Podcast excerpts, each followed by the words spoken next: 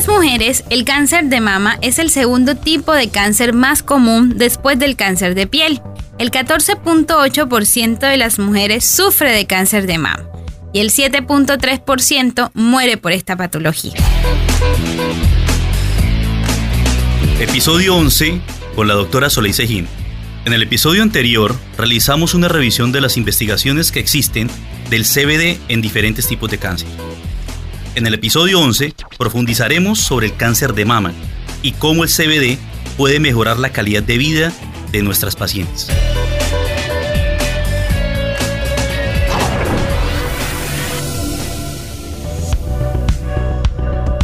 El cáncer de mama se origina cuando las células mamarias comienzan a crecer sin control. Las células cancerosas del seno normalmente forman un tumor que a menudo se puede observar en una radiografía o se puede palpar como una masa o bulto. El cáncer de mama ocurre casi exclusivamente en las mujeres, pero los hombres también lo pueden padecer. Es importante que sepan que la mayoría de los bultos en los senos son benignos y no cancerosos. Los tumores no cancerosos en los senos son crecimientos anormales, pero que no se propagan fuera de los senos. Estos tumores no representan un peligro para la vida, aunque los tipos de bultos benignos pueden aumentar el riesgo a una mujer de padecer cáncer de seno. Cualquier bulto o cambio a nivel del seno debe ser examinado por un profesional médico para saber si es de origen benigno o maligno y si éste podría afectar a largo plazo riesgo de padecer cáncer. El cáncer no es una enfermedad, sino un grupo de enfermedades relacionadas con nuestros genes, el estilo de vida y el ambiente que nos rodea. Actúan en conjunto para modificar el riesgo de cáncer, ya sea al aumentarlo o disminuirlo. El riesgo de presentar cáncer en cada persona es una combinación de estos factores. Cualquier cosa que aumenta el riesgo de tener cáncer se llama factor de riesgo de cáncer. Cualquier cosa que disminuye el riesgo de tener cáncer se llama factor de protección de cáncer. Aunque algunos factores de riesgo de cáncer se pueden evitar, no es posible evitar muchos otros. Por ejemplo, tanto fumar como heredar ciertos genes son factores de riesgo de algunos tipos de cáncer, pero solo podemos evitar fumar. Hacer ejercicios con regularidad y consumir una alimentación saludable son factores de protección para algunos tipos de cáncer. Es posible que al evitar los factores de riesgo y aumentar los factores de protección disminuya de esa manera la posibilidad de tener cáncer. Sin embargo, no significa que no se enfermará o aparecerá la enfermedad algún día.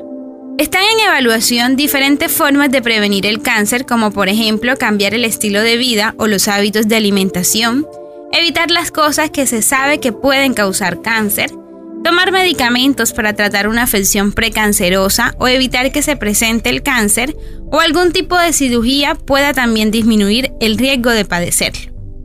Desde el Instituto Nacional del Cáncer Americano agrupan el CBD dentro de las terapias alternativas complementarias para el tratamiento del cáncer de mama.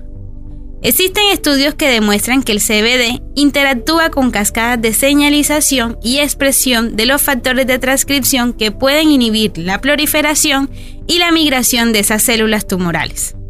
En un estudio publicado en el 2019 se describió parte del mecanismo de acción del CBD.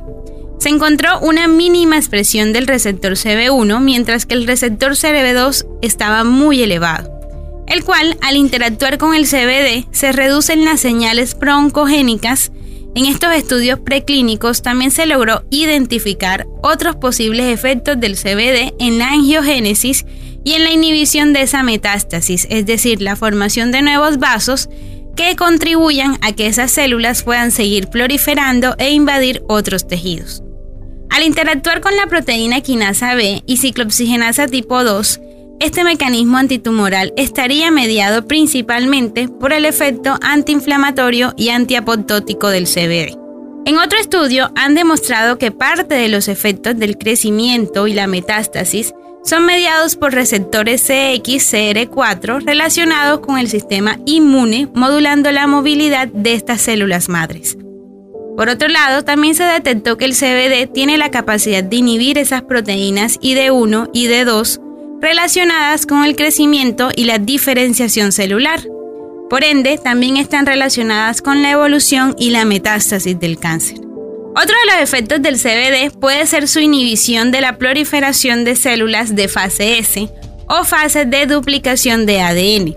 De igual forma, este efecto también puede estar relacionado con la inhibición de la acción de la prolactina, inhibiendo de esta manera el receptor y su función. Todos estos estudios han dado indicios del poder antitumoral, antiproliferativo, apoptótico del CBD sobre el cáncer de mama. Otro punto que se hace énfasis dentro de los comentarios finales es la recomendación concerniente a las terapias actuales. Es la opinión de los investigadores españoles que empiecen a añadir los cannabinoides que son capaces de interactuar con los receptores cannabinoides CB1 y CB2, más el uso del CBD dentro de las terapias como la quimioterapia o la inmunoterapia. De esta manera se podría crear una sinergia al momento de modular los diferentes mecanismos y cascadas metabólicas involucradas en el desarrollo del cáncer. De igual forma, cabe mencionar que la presencia del CBD actuaría como un neutralizador de los efectos psicotrópicos de otros posibles cannabinoides dentro de dichas alternativas, proporcionando al mismo tiempo los efectos paliativos inherentes de dicha molécula, es decir, que pueda también ser utilizado para esos efectos secundarios que arroja el tratamiento de la quimioterapia como son las náuseas, los vómitos, entre otros. A partir de estos hallazgos, el cannabinol tiene la capacidad de inducir la apoptosis, es decir, la muerte de esas células cancerosas que se asocian al cáncer de mama, mediante la producción del estrés en el retículo endoplasmático de dichas células. Este es solo una pequeña parte de los distintos trabajos de investigación mucho más complejos que tratan de analizar los mecanismos concretos de cómo el cannabinol y los otros fitocannabinoides pueden ayudarnos a combatir algunas enfermedades más graves que conocemos, por supuesto. Para esto se requiere mucha más investigación. Así damos por terminado el episodio 11 de Mundo Cannabis. Nos vemos la próxima semana donde seguiremos explorando los beneficios del CBD en el cáncer de próstata. Recuerden visitar nuestra página www.delfos.co y seguirnos en Spotify, donde podrán escuchar todos los episodios de Mundo Cannabis. Y no olviden, la buena salud no tiene contraindicaciones.